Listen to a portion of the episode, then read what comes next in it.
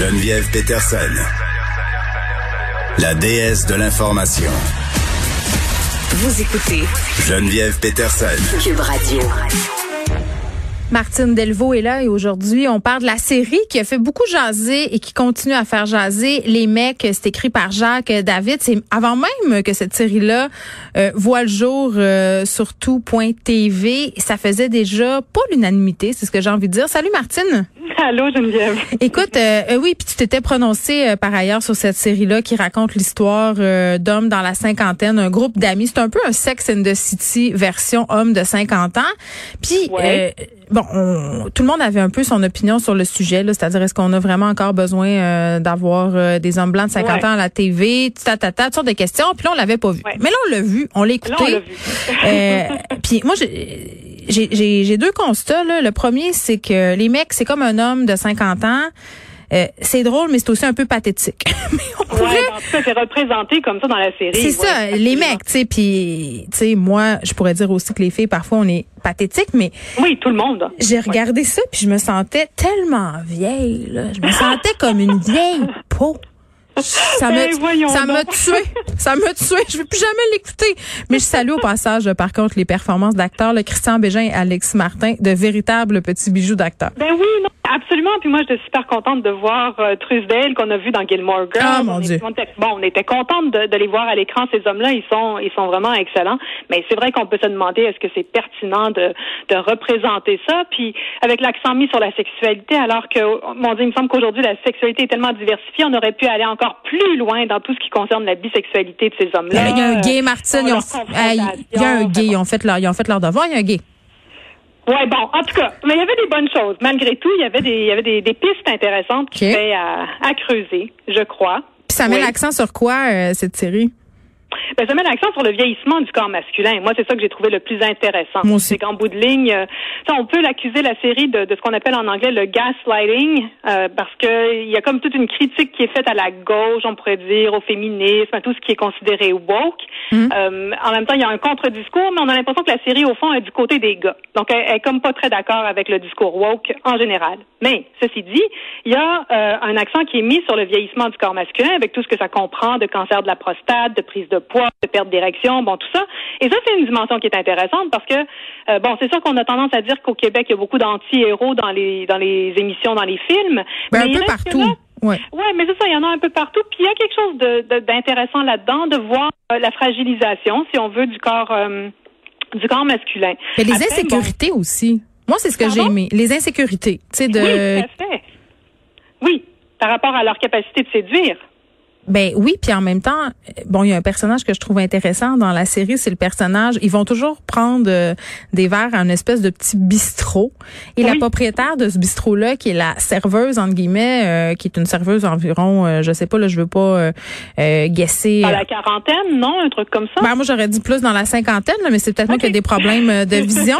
mais en tout cas, une femme, une, femme d'un certain âge, là, une femme, tu sais, puis elle, elle a quand même un discours, elle porte entre guillemets le, le discours un peu féminin euh, euh, dans la série. J'ai trouvé ça intéressant.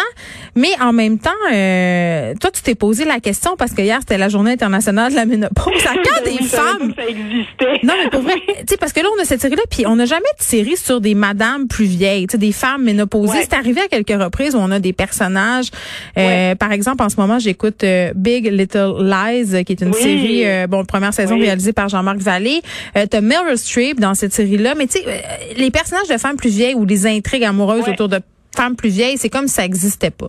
Non, puis en plus, dans Big Little Lies, on peut penser que Nicole Kidman était le, cas parfait. Là. Elle a notre, enfin, elle a mon âge. Moi, je suis plus vieille que toi. Elle a mon âge, Nicole Kidman. Donc, elle aurait pu jouer une femme de son âge. Mais on a tendance à prendre des femmes qui sont qui ont 50 ans, mettons entre 45 et 55 ans. On les amène, on les fait jouer des personnages plus jeunes. Et dans certains cas, euh, moi, ce qui m'intéresse, c'est de voir des femmes qui traversent la ménopause à l'écran, où ça fait partie de la narration, ça fait partie du récit. Euh, et ça, c'est intéressant.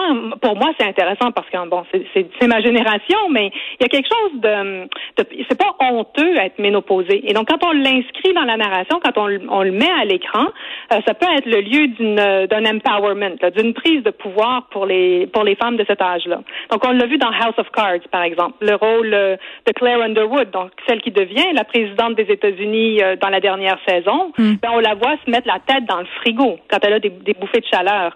on l'a vu chez Samantha justement dans Sex and the City, où il y a tout un jeu humoristique en plus autour de, de la ménopause, mais qui lui enlève rien en termes de le pouvoir de séduction. De capital érotique, là, si on ouais, ben c'est ça. On dirait qu'à chaque fois qu'on parle euh, du vieillissement des femmes, euh, c'est toujours la même question qui revient, puis les mêmes thématiques. Puis il y a tout le temps ce sous-texte que les femmes euh, parlent de ça parce qu'elles sont revanchardes, qu'elles sont jalouses des femmes plus jeunes. Parce que, tu sais, la question de l'âge du vieillissement chez les femmes, c'est un sujet qui revient sans arrêt. Puis ce qui revient, puis ce qu'on peut voir dans les mecs aussi, c'est l'attirance des gars pour les femmes plus jeunes. Puis c'est là qu'on a l'air toutes d'une gang de jalouses frustrées que les que les hommes regardent des filles de 25 ans Oui, mais en fait, je pense que tout le monde est perdant là-dedans les, les, filles plus jeunes sont perdantes, euh, les femmes plus vieilles sont perdantes, les hommes sont perdants. je pense qu'il y a quelque chose qui est euh, qui est comme évacué tout ce qui est intéressant chez des femmes plus âgées qui ont acquis une grande compétence, qui sont super fortes dans leur domaine de travail, par exemple, qui ont pris de l'assurance, qui, euh, comme le personnage de Kristen Scott Thomas dans Fleabag, va dire bon Dieu, la ménopause arrive, on n'a plus mal, on n'est plus dans la douleur, mais en même temps à ce moment-là, on n'est plus intéressante. Donc il y a comme quelque chose qui est raté à, à ce niveau-là, alors que pourtant, quand on dit que les femmes dans la fleur de l'âge, ben, mais c'est vrai qu'on est dans la fleur de l'âge.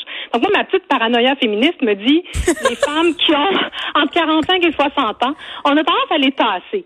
On est confortable avec des jeunes femmes, euh, et, et, on pourrait même dire que la jeunesse chez les femmes s'arrête comme à 24 ans. Là, si je pense à ce que dit euh, à ce que dit euh, Sophie Préjean, qui est la présidente de l'Union des artistes, elle a dit que à partir de 24 ans, la courbe, comme jusqu'au milieu de la vingtaine, les femmes ont plus de travail, puis à partir de 24 ans, la courbe s'inverse en faveur des hommes. Fait que c'est comme si on disait la jeunesse d'une femme, là, ça finit tôt en tabarouette. Puis après, on est confortable avec des femmes plus âgées. Comme une fois qu'on est vraiment considéré dans la catégorie âgée, là, ça va, il n'y a plus de menace. Donc, Jane Fonda, Meryl Streep, euh, c'est des femmes qu'on voit plus à l'écran, justement. On, on, jase, là, Martine. Est-ce que c'est pas... Non, mais est-ce que c'est pas parce que, justement, je trouve qu'on met tellement le doigt sur quelque chose c'est tout le pouvoir érotique puis la charge de séduction des femmes euh, dont il est question ici. Donc, quand tu es jeune, euh, clairement, tu es, en pleine possession de cette charge-là et de ce pouvoir-là. Après ça, il y a comme une toute une période d'entre-deux. Là, moi, j'appelle ça la période où tu deviens invisible. Puis après ça, ben c'est fini. c'est comme là, ben, tu es devenue une mamie, fait que là, tu peux revenir dans l'espace public comme la mamie que t'es. Mais les femmes qui ben, ont encore une vie à 50 ans, et les autres ben, sont où, ce monde-là? Oui, mais en fait, c'est parce qu'on est leur vis-à-vis. C'est ça que je trouve intéressant. C'est que dans les mecs, la, la barmaid, moi, je lui donne une quarantaine d'années, mettons, ou même un peu plus. Euh, elle est leur vis-à-vis. Elle est celle qui peut leur dire les choses en face. Elle n'est pas en position de domination, elle n'est pas, elle est pas dominée par eux, elle est pas, ils sont pas en position de pouvoir par rapport à elle. C'est mm. elle qui peut leur dire des choses en face, mais elle n'est pas euh, pleine de capital érotique dans la série là. C'est vraiment un personnage. Moi, j'attendais le moment où il allait coucher avec elle. Je me ouais, disais. Ben moi, je n'attendais pas. moi, je me disais, il couchera pas avec elle. Ben, moi, j'aurais voulu. Ben, il a dit à un moment donné que s'il continuait de même, il allait la marier. Moi, je pense que dans saison 2, Christian Bégin puis la barmaid, ils ont une histoire. Mais ça, c'est. Oui, mais elle lui a annoncé qu'elle allait le divorcer. Oui, ben c'est bon ça, non, mais, mais... mais en tout cas, ça pour dire que tu sais, je pense que les femmes de, de, de donc de mon âge, mais les femmes de l'âge des mecs, si on veut, sont pas si clairement présentes. Euh, qu'on a tendance à les invisibiliser. Mais toi, t'as quel âge, Martine? Moi, j'ai 50, je vais avoir 52 ans en décembre. Puis est-ce que tu te sens, est-ce que tu le sens, euh, je lisais Penelope McQuaid parler de ça, puis il y avait Geneviève Brouillette aussi qui en parlait dans le L Québec. Euh, l'impression de devenir invisible, c'est-à-dire de ne plus exister. Euh, tu sais, à un moment donné, c'est comme s'il y avait une switch qui se fermait. Il y a beaucoup de femmes qui parlent de ça. Ouais, c'est quelque chose qu'on entend beaucoup. Je peux pas dire que moi personnellement, c'est un truc qui me concerne ou que je remarque. pour être là-dedans, je pense qu'il faut, faut être dans un, euh, une lecture de la société comme hétérosexuelle. Premièrement, faut être, faut être à l'affût du regard des hommes sur soi, ce qui est peut-être pas mon cas. je pense que je me situe c'est pas un problème qui me touche tant que ça.